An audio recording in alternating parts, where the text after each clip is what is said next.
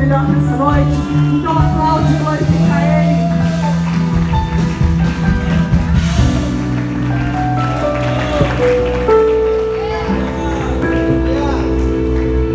Paz, Senhor, igreja. A paz do Senhor, igreja.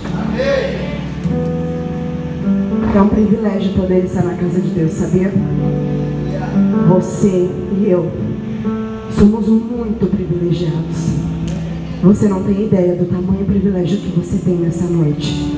Você não tem ideia do quão privilegiado você é por estar aqui. E não em qualquer outro lugar.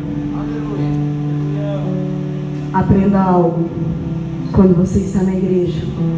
Você não escolheu estar aqui, mas pela graça você foi alcançado. Então estar aqui é um privilégio. E sempre que você vier à casa de Deus, independente das suas circunstâncias, da sua realidade, faça do seu culto o melhor culto. O culto ele é individual, porque a igreja é você.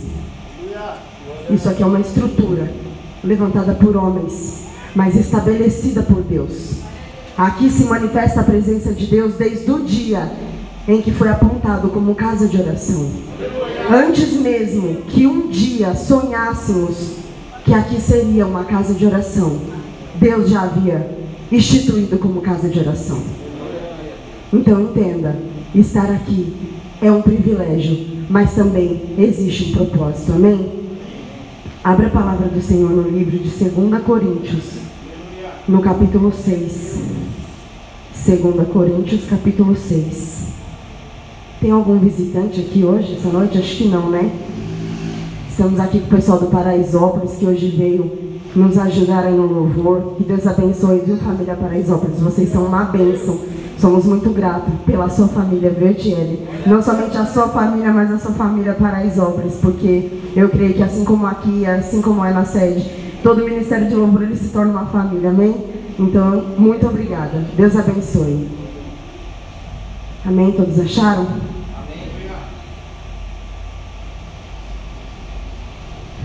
Vivemos de forma que ninguém tropece por nossa causa, nem tenha motivo para criticar nosso ministério. Em tudo que fazemos, mostramos que somos verdadeiros servos de Deus. Suportamos pacientemente aflições, privações e calamidades de todo tipo. Fomos espancados e encarcerados. Enfrentamos multidões furiosas. Trabalhamos até a exaustão. Suportamos noites sem dormir e passamos fome. Mostramos quem somos por nossa pureza, nosso entendimento, nossa paciência e nossa bondade, pelo Espírito Santo que vive em nós e por nosso amor sincero. Proclamamos a verdade fielmente e o poder de Deus opera em nós. Usamos as armas da justiça, com a mão direita para atacar e com a mão esquerda para defender. Servimos, quer as pessoas nos honrem, quer nos desprezem, quer nos, nos difamem, quer nos elogiem. Somos chamados de impostores, apesar de sermos honestos. Somos tratados como os desconhecidos, embora sejamos bem conhecidos. Vivemos à beira da morte, mas ainda estamos vivos. Fomos espancados, mas não mortos. Nosso coração se entristece, mas sempre temos alegria. Somos pobres, mas enriquecemos a muitos outros. Não possuímos nada e, no entanto, temos tudo. Tudo. Queridos coríntios, falamos a vocês com toda honestidade e lhes abrimos o coração. Não falta amor de nossa parte, mas vocês nos negaram seu afeto. Peço que retribuam esse amor como se fossem meus próprios filhos. Abram o coração para nós. Somente até aí pode se sentar, amém?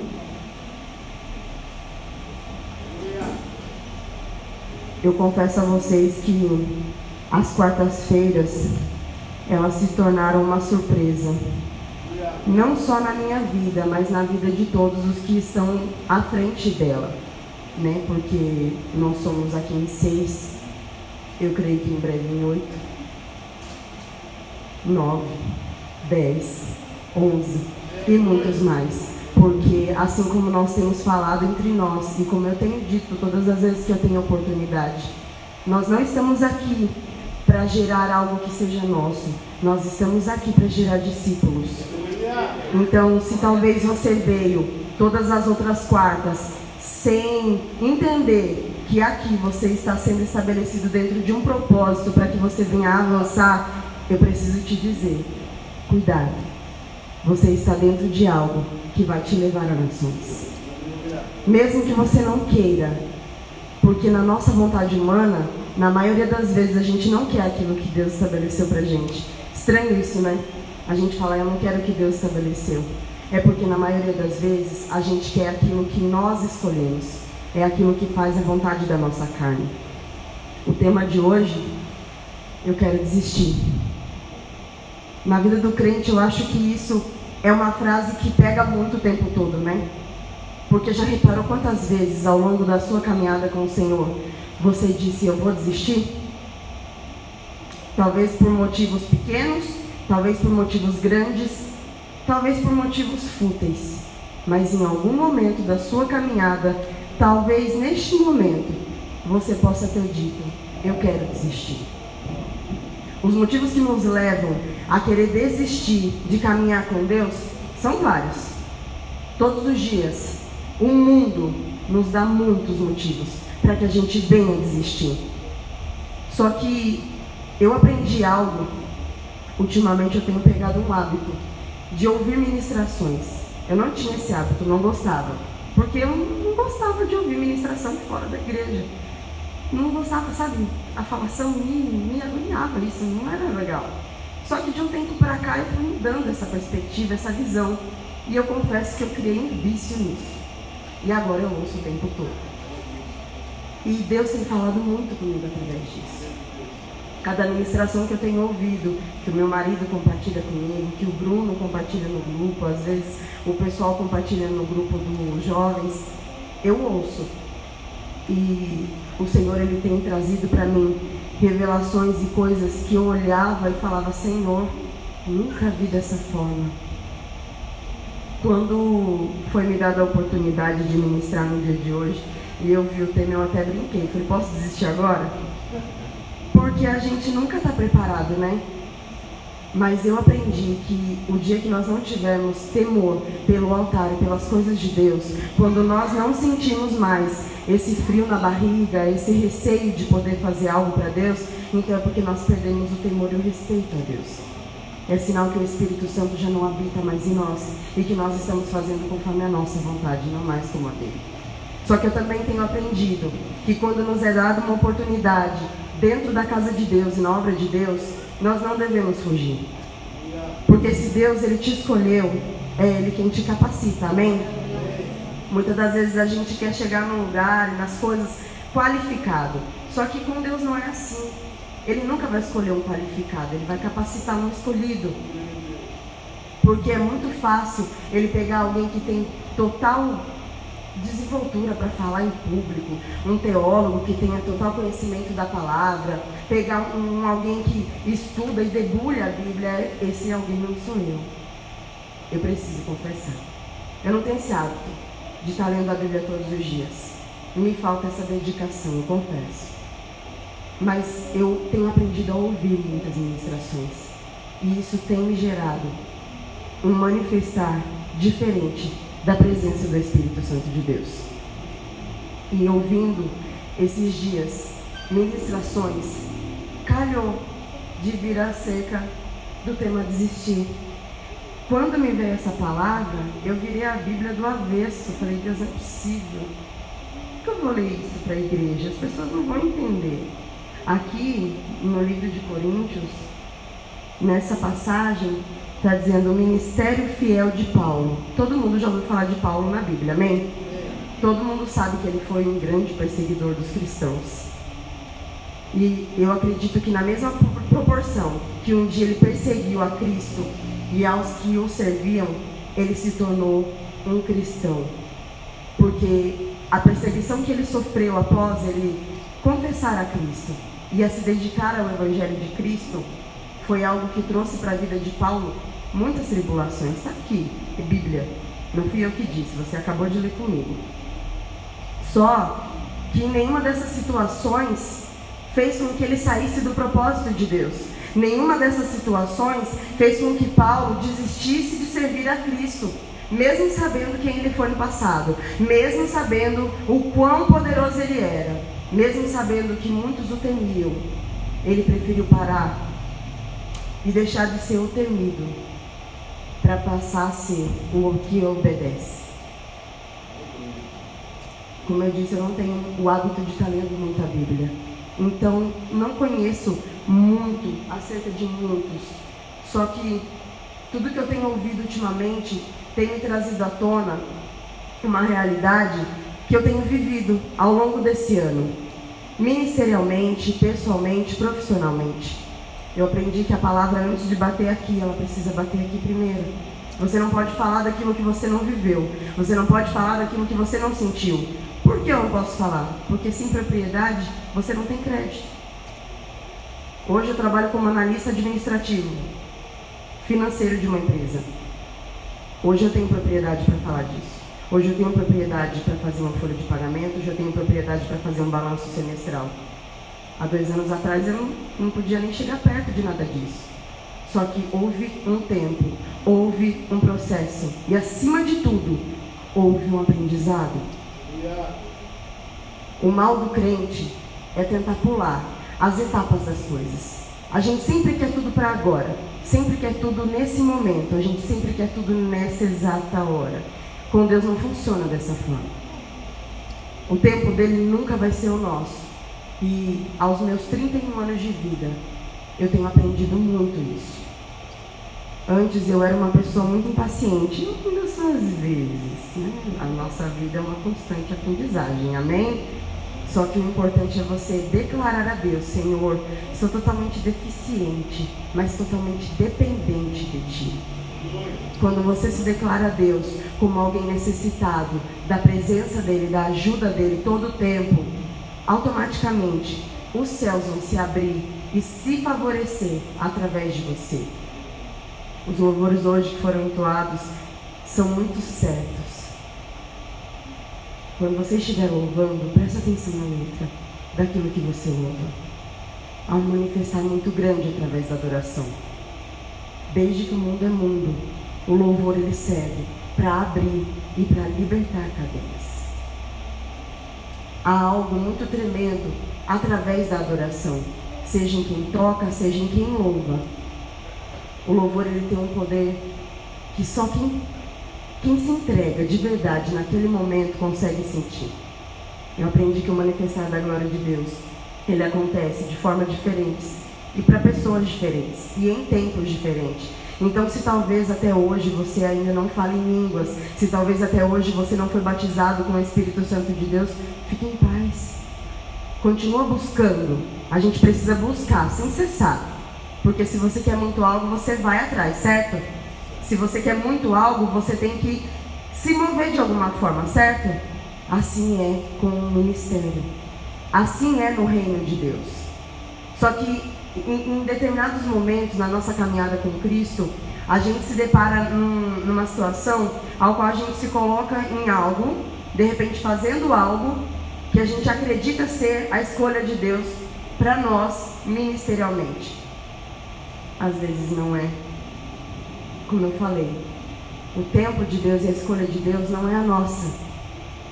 Esse ano eu me vi muito cansada, ministerialmente falando. Lá no início do ano, eu parei, olhei para mim, olhei para minha vida pessoal, olhei para minha família e eu falei para meu marido: eu vou dar uma pausa no ministério. Eu estou cansada, eu não estou conseguindo conciliar mais as coisas, não está dando certo. Eu não estou conseguindo me dedicar no louvor, eu não estou conseguindo me dedicar às crianças que estão estudando em casa, eu não estou conseguindo me dedicar aos meus estudos. E eu achei que era porque eu estava fadigada. Cansaço físico mesmo, sabe? Quando você está muito atarefado. E na hora eu entendi que a melhor opção era dar uma pausa. Falei para meu marido, eu só vou cultuar. Não vou mais a, atuar em nenhum ministério esse ano. Eu só vou para a igreja cultuar, vou continuar lá cooperando, se precisar de alguma ajuda, mas não vou mais exercer ministério esse ano. Mal sabia eu que essa não era a minha vontade. era a vontade de Deus falando no meu coração. Porque quando eu decidi dar uma pausa no louvor e dar uma pausa no Kids, que eu estava nos dois ministérios, e eu falei, agora eu só vou cultuar. Deus me impulsionou para o céu. Eu falei, Jesus, eu saí de dois turbilhão para pegar um maior ainda. Porque lidar com jovens é muito difícil. E sabe por que eu sei? Porque eu já estive no mesmo lugar que vocês estão hoje. Eu sempre fui uma jovem muito tranquila. Minha mãe não teve problemas comigo. Eu não sei o que é droga. Eu bebi algum dia, em algum momento, mas drogas eu nunca experimentei. Eu dou graças a Deus por isso. Só que eu nunca dei trabalho para minha mãe. E vendo muitos jovens hoje com a liberdade de mídia, com a liberdade de informação e com a liberdade que muitos pais liberam, eu me olhei e falei, meu Deus, eu acho que eu não estou pronta para liderar nenhuma juventude de hoje não. Está muito diferente esse negócio. Tem muita liberdade aqui. Só que quando eu e meu esposo, junto dos outros dois casais que tem à frente do Seven, começamos a trabalhar, começamos a elaborar as coisas, fazer reuniões, isso não foi gerando peso. Isso foi gerando um nível de querer mais. A vontade de, de querer estar aqui, de querer fazer mais.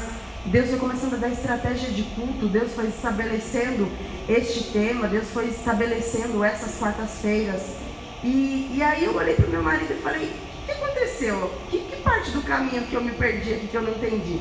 Eu tinha decidido que eu ia parar com os ministérios porque eu estava cansada, que eu não ia fazer mais nada esse ano. E aí, de repente, eu me vejo à frente de um ministério, aí, de repente, eu me olho e, e, e vejo que eu estou vindo para a igreja segunda, terça, quarta, quinta, sexta, sábado, domingo eu estou fazendo ensaio. Falei, pera, Deus, qual parte da fadiga que eu não entendi? não era o meu estabelecer. Eu estava me dedicando a ministérios dentro da igreja, porém já não era mais o tempo dentro deles.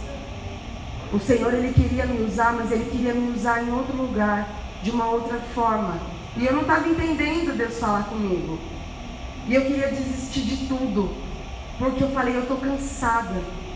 Está me fadigando, está me Está me tumultuando a vida, tudo. Eu queria parar até com os estudos. Eu falei, Deus, eu não estou aguentando mais a faculdade, eu estou no último semestre. Eu vou parar, eu vou trancar, eu não quero mais. Porque eu estava muito cansada. E aí a gente entrou para o Seven e começamos a fazer as coisas. E de verdade, não tem trazido peso. E Deus tem se revelado através dos cultos de quarta-feira, através das estratégias de culto de uma forma tão simples e tão natural que eu louvo a Deus por poder estar nessa casa. Deus tem levantado pessoas para caminhar com a gente. O nosso fardo não tem sido pesado, na verdade não tem sido um fardo. Porque Deus tem levantado pessoas para caminhar. Não é isso que a palavra diz? Que quando um estiver cansado, o outro ajuda. Não é bom que o homem ande só. Às vezes a gente entra dentro da igreja, tem uma certa dificuldade de se familiarizar, de se encontrar, de se identificar com as pessoas. Eu sou uma pessoa que eu tenho certa dificuldade, às vezes, de me aproximar. Depois que eu me aproximo, aí eu fico best friend. Mas eu tenho uma certa dificuldade. E aí quando eu entro nos lugares, eu fico ali quietinha. Só que eu lembro que quando eu vim pra cá, eu congregava aqui embaixo ainda. Quando subiu para cá, eu, eu consegui um emprego e eu trabalhava de noite. Eu só vinha cultuar no domingo. Aí lá embaixo era um público. Quando chegou aqui, o público dobrou. Eu falei, agora? Já não conhecia quase ninguém, agora não vou conhecer ninguém. E eu passei a vir só nos cultos de domingo. E eu falei, Deus, não tem espaço nesse lugar, não conheço quase ninguém aqui. Só que Deus se movimentou. Eu saí daquele emprego, consegui outro, voltei a cultuar. Quando eu vi, eu já estava no louvor de novo e comecei a fazer amizades. E hoje, para a glória de Deus, eu tenho um vínculo de amizades nesse lugar. E de verdade, eu sou grata pela vida de cada um. E eu aprendi que, às vezes, a gente precisa se colocar numa posição não de desistência, mas de disposição Às vezes a gente quer tanto fazer algo que a gente gosta, que a gente esquece de se ouvir e falar, Deus, o que o Senhor quer que eu faça? O que o Senhor gosta que eu faça? Aonde o Senhor quer que eu faça? É muito fácil eu vir aqui e eu ir para a salinha das crianças. É muito fácil eu vir aqui e louvar, porque são coisas que eu gosto de fazer. Mas vir para os jovens não era a minha intenção. Só que era a vontade de Deus para mim. Mas eu entendo que neste tempo Deus está gerando e levantando pessoas para que venham logo mais. Não é lá na frente, não, é logo mais. Estar aqui ministrando a vida dos jovens que virão, ministrando a vida das pessoas que virão. Porque você é uma extensão de tudo que acontece dentro da igreja. Às vezes, talvez você pode olhar e falar assim: não, eu só sou um membro, eu só venho cultuar, eu não faço parte do evangelismo, eu não faço parte do louvor, eu não faço parte do kids. Não. Você é sim uma extensão da igreja. Aonde quer que você esteja, Deus ele opera. É o que a Etienne ministrou no louvor. Aonde nós estivermos, ali haverá a presença de Deus. Ali haverá o manifestar de Deus. Às vezes a gente deixa de viver o sonho de Deus para viver o nosso. E esse é o maior erro que a gente comete, sabia? Você sabia que para o inferno, uma pessoa sem sonhos, ela é igual a essa cadeira? Não significa nada. Uma pessoa sem sonhos, uma pessoa sem planejamento, uma pessoa sem perspectiva, ela não gera interesse. Porque ela não tem nada. Ela não tem nada para ser roubado, ela não tem nada para ser oferecido, ela não tem nada para ser copiado. E o que o diabo mais gosta é de pessoas que tenham sonhos. Já reparou que quando você planeja algo, quando você começa a caminhar para algo, quando você percebe que as coisas estão acontecendo, começam levantes, começam a vir situações, começam a vir é, é, demandas que você olha e fala assim, Deus, peraí, não estou entendendo, o que está acontecendo? Não era esse o projeto? Eu estou indo certo. E de repente tudo começa a se levantar começa a vir aquele tumulto de coisas e você fala, pera. Sabe por que, que isso acontece? Porque o diabo só vai ter interesse em quem tem sonhos. Só que não é qualquer sonho, é quem tem sonhos de Deus. Deus ele planejou para cada um uma vida plena, uma vida completa, uma vida feliz. Significa que eu não vou passar por tribulações? Não. Você vai passar. E não é pouco, não. Só que você vai passar, você não vai permanecer. Quando Deus estabelece algo para a nossa vida, Ele precisa de um posicionamento. Amém? Se você está no centro da vontade de Deus, cooperando com aquilo que Ele te estabeleceu e dentro do propósito que Ele te quer, meu irmão, as coisas vão acontecer de uma forma tão natural que você não vai nem ver, você só vai viver. Porque é dessa forma que funcionam os planos de Deus para nós. Quando nós estamos no centro da vontade de Deus, as coisas cooperam de tal forma que acontece quando você vê, você conquistou, quando você vê, você alcançou, quando você vê, você gerou algo que você olhou e falou: Deus, como pode com as minhas mãos? E aí o Espírito Santo vai te ministrar. Não foram as suas mãos, foram as minhas mãos através das suas. O reino de Deus ele precisa da sua disponibilidade. O reino de Deus ele precisa do seu dispor à obra, às vidas, ao reino. Senhor, aonde o Senhor me quer? O que o Senhor quer que eu faça? Desistir dos sonhos de Deus é a atitude mais fácil que vai ter permanecer naquilo que Deus estabeleceu, é aí que pega. Será que você está disposto a abrir mão da sua carne e da sua vontade para viver o que Deus quer para você? Será que você está disposto hoje, se Deus virar para você e falar assim, ó, você achou que era, mas não é não. Abre mão agora. Você está pronto para o nome de Deus? Está pronto para viver? aquilo que Deus quer que você viva? Ou será que você quer viver o que você quer?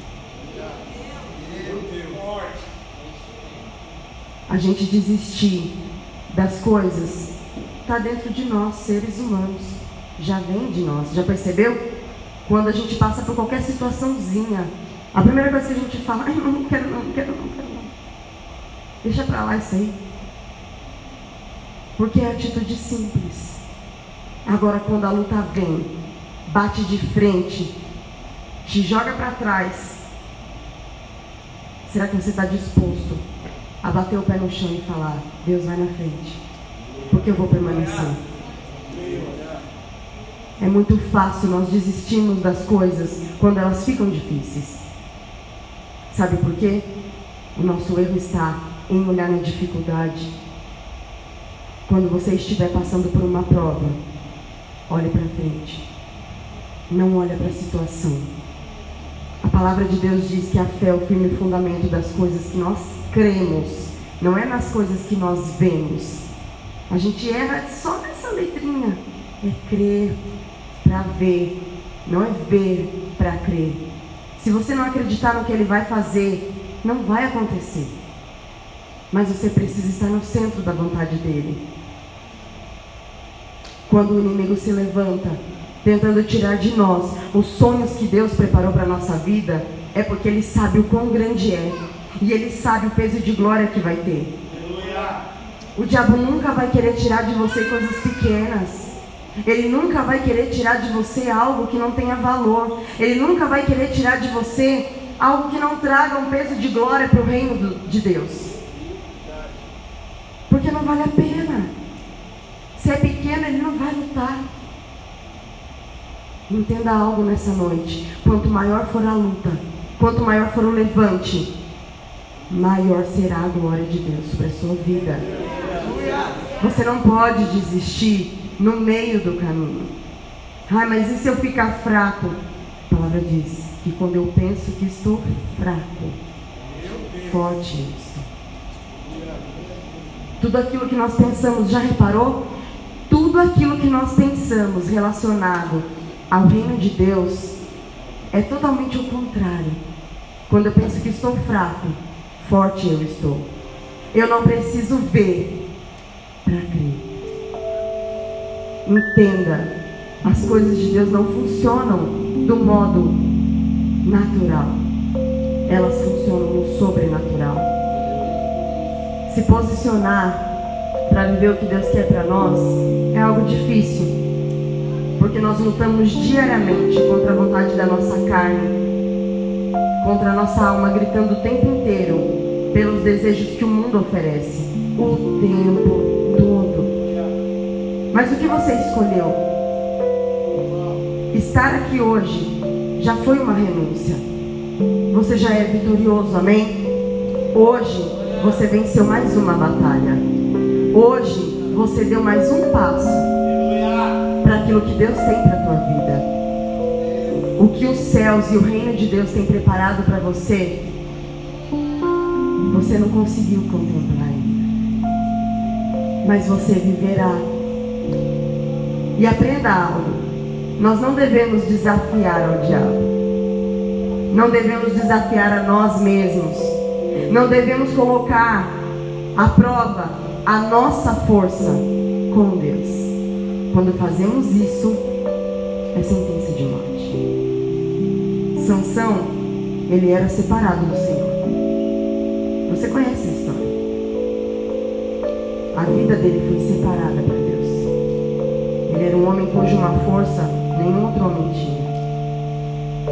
E até o período em que ele se guardou e se resguardou, o Espírito Santo de Deus o manteve de pé. Só que a partir do momento em que ele se expôs e que ele começou a brincar com a força que Deus havia dado para ele, ele despertou no inferno a vontade de tirar de dentro dele aquilo que Deus havia entregado.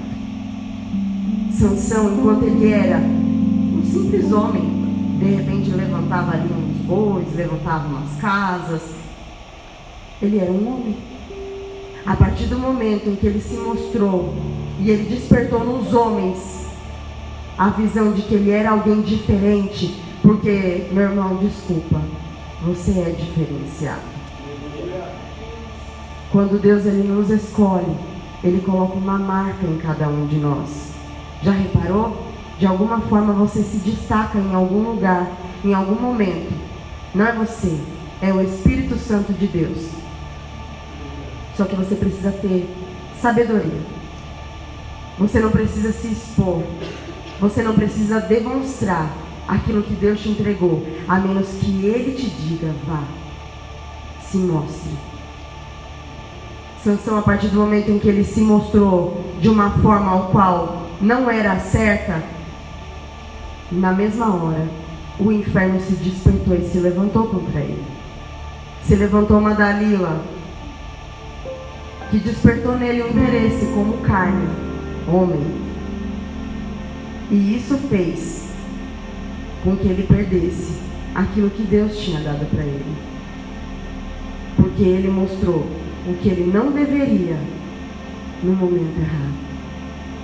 A gente precisa ter sabedoria naquilo que nós fazemos, com as coisas que Deus nos dá e aonde Deus nos coloca. Porque talvez se ele tivesse se escondido, se ele não tivesse despertado, se ele não tivesse falado demais, ele continuaria sendo quem ele era.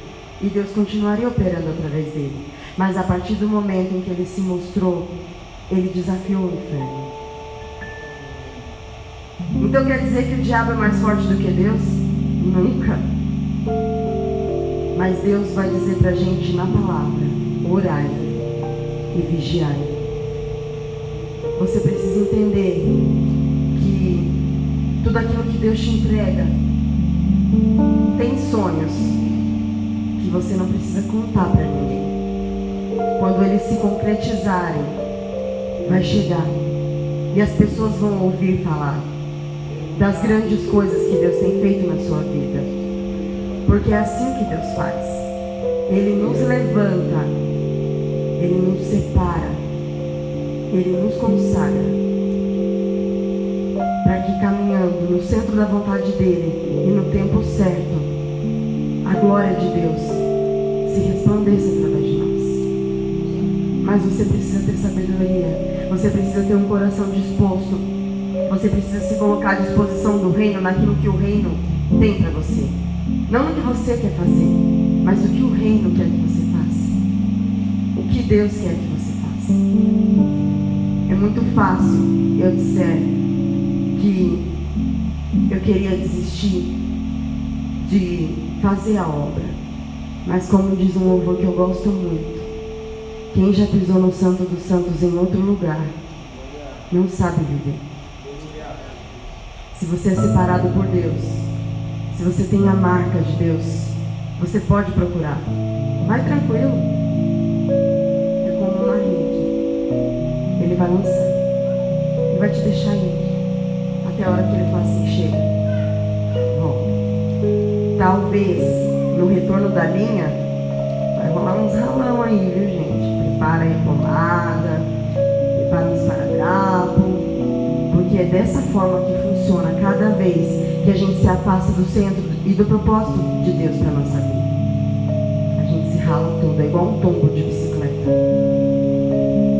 Só que se você entende que o propósito de Deus para você é maior do que aqueles cinco minutos de prazer, porque é isso que o pecado é. Nada mais do que cinco minutos de prazer. E isso é relacionado a tudo que diz respeito à nossa carne. Não é só relacionado ao prazer do sexo, não é só relacionado ao prazer das drogas, não é só relacionado ao prazer do golpe, não é só relacionado ao prazer da mentira.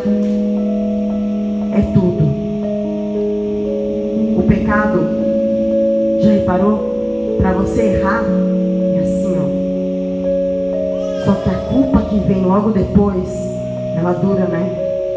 Às vezes ela dura tanto tempo que você não consegue mais estar na presença.